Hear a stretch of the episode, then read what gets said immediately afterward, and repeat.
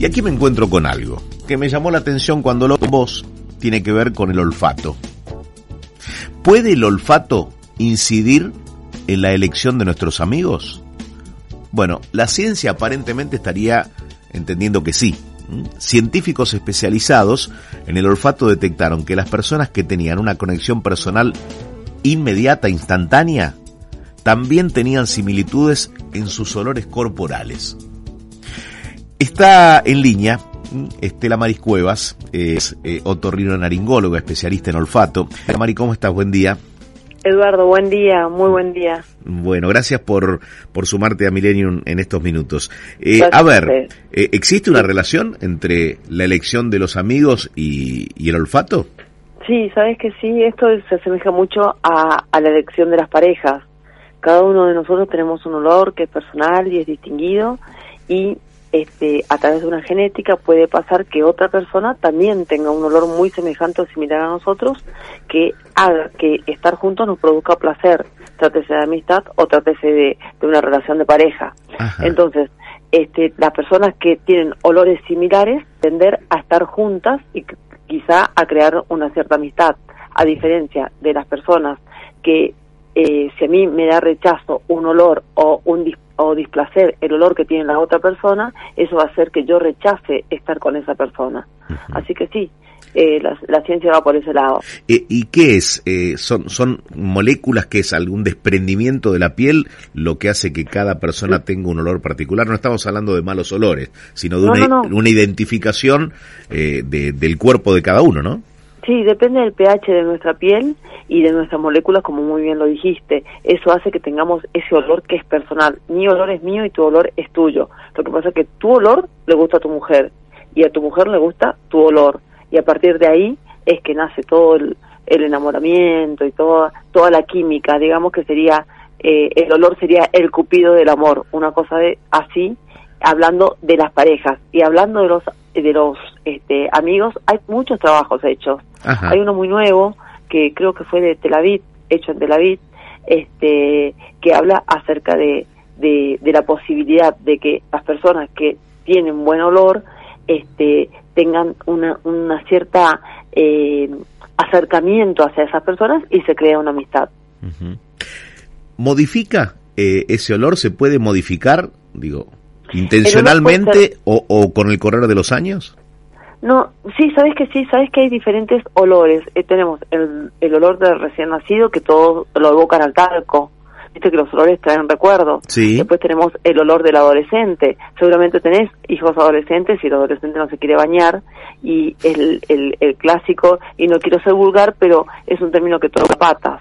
Ajá. Este, el olor del adulto mayor el adulto mayor cambia el pH de la piel, generalmente están en residencias, los baños por ahí, la higiene no es tan frecuente como puede pasar cuando el adulto mayor está en tu casa.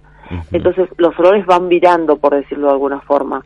Pero cada uno de nosotros, insisto, tiene un olor personal indistinguido que, que es muy rico, pero que cometemos el error de enmascararlo con perfumes.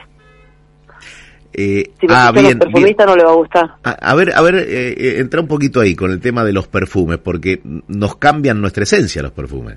Sí, sí, el perfume enmascara a nuestro olor personal. Este, y hace que, que uno huela diferente. Obviamente que uno se pone un perfume rico y, va a ser rico ese olor. Pero por eso también es que capaz que el perfume que yo me pongo a tu señora no, no le caiga igual. Es por el pH que yo tengo en la piel, es por mi genética siendo mismo, tratándose siempre del mismo perfume. Sí. Eh, se puede, no digo curar a través de, los olores de alguien que tenga afinidad con uno, pero eh, ¿pueden ser parte de una terapia los olores?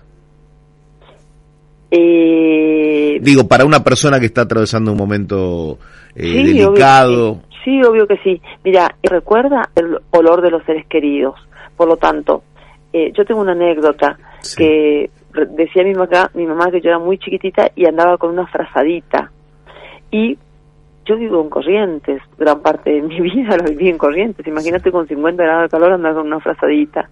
Y era, seguramente la olía porque eso me evocaba algo. Y de hecho, conozco mucha gente cuyos bebés duermen con un pañuelo, porque eso le da como una relajación, como como le da un relax y hace que se duerma más, más pronto. El sentido del olfato, viste que muchas veces se, se plantea esto. Eh, la verdad que esto no me huele bien, eh, digo, o, si no uno dice, vos sabés que el sentido del olfato me dice, me dice que no tengo que tomar una decisión drástica en estos días. Es cierto. ¿Cómo juega esto? O, hay olor a, a gol. Sí. Este, en realidad, si uno se pone a prestar atención, el, el olfato es un sentido poderoso, mágico y te diría hasta misterioso. Si te pones a ver propagandas en televisión e incluso en radio, este, eh, las veces que se nombra el sentido del olfato es increíble. Lo que pasa es que el sentido del olfato estuvo muy subestimado, estuvo escondido, porque es un sentido químico que fue superado por los sentidos físicos que fueron la luz y la, la audición y la vista. Pero hoy, a través de la pandemia, eh, es como que el olfato del escepticismo pasó a ser el protagonista. Entonces todos hablamos del olfato y te puedo asegurar que gente común, el propio paciente, tiene una narrativa terrible y hablar de olfato no es fácil, porque uno usa adjetivos. los olores no tienen nombre propio. Sin embargo, nosotros vivos para decir, yo generalmente eh, puedo decir, por ejemplo, hay olor a lluvia. Eh, y no me voy a poner a explicarte, es porque tiene pétrico, porque la tierra emana ozono.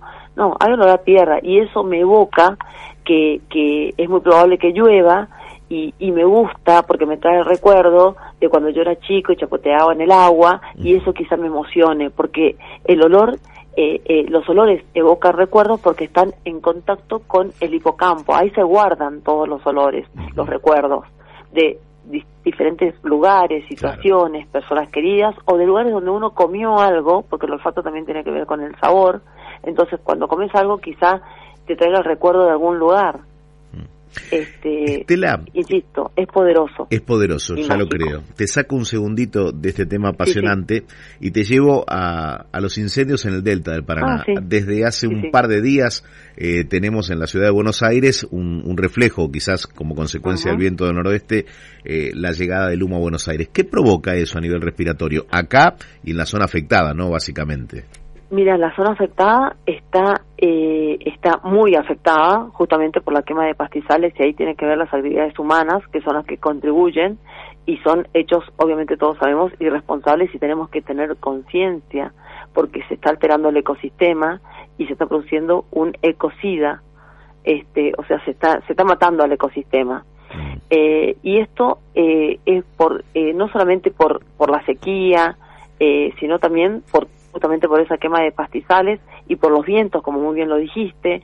Eh, entramos en agosto, agosto es eh, la fecha del viento norte. Yo esto ya lo viví en Corrientes el año pasado y el año pasado con la quema de los pastizales, más la emisión del monóxido de carbono que está dentro de la casa y el dióxido de carbono que está en eh, que emana de los automotores, de los vehículos, alteran todo eso, todo este ecosistema y eso impacta en la salud.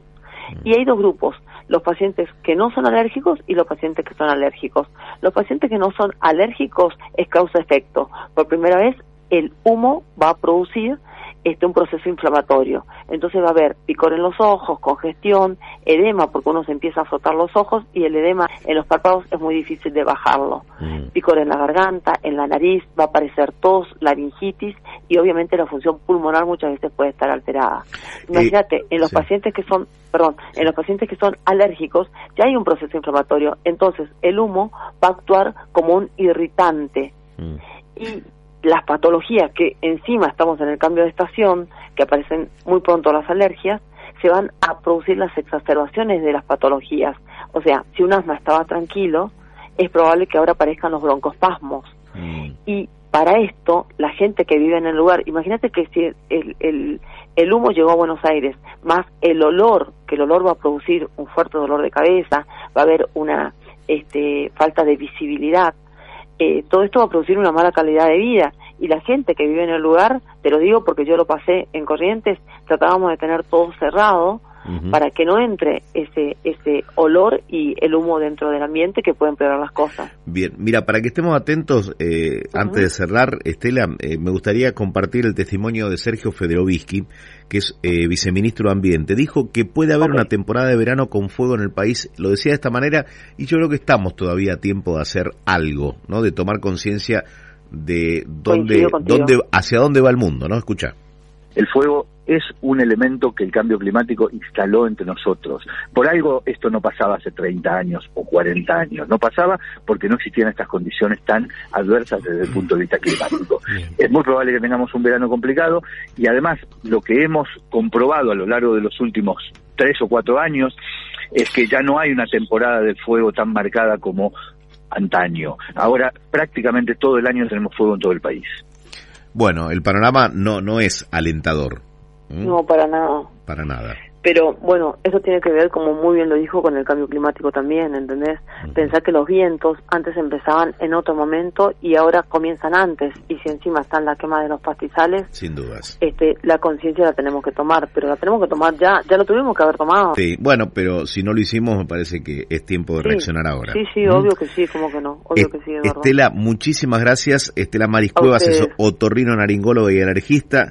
Eh, primerísima línea, la verdad que disfruto mucho leyendo tus notas en Infobae. Contanos cuál es tu Instagram. Dra mm. Estrella Cuevas. Estoy en Mendoza, Eduardo. Mm. Estoy en un congreso de otorrino. Ah, sí, bueno. Acá no hay humo. Pero hay vientos así que estamos medio en la misma también. Gracias por haber hablado con nosotros. Un cariño y muchas gracias a tu pro. Muy bien, ahí está, a, Jackie. Estela Mariscueva, otorrino naringóloga y alergista, pasó por primero lo primero.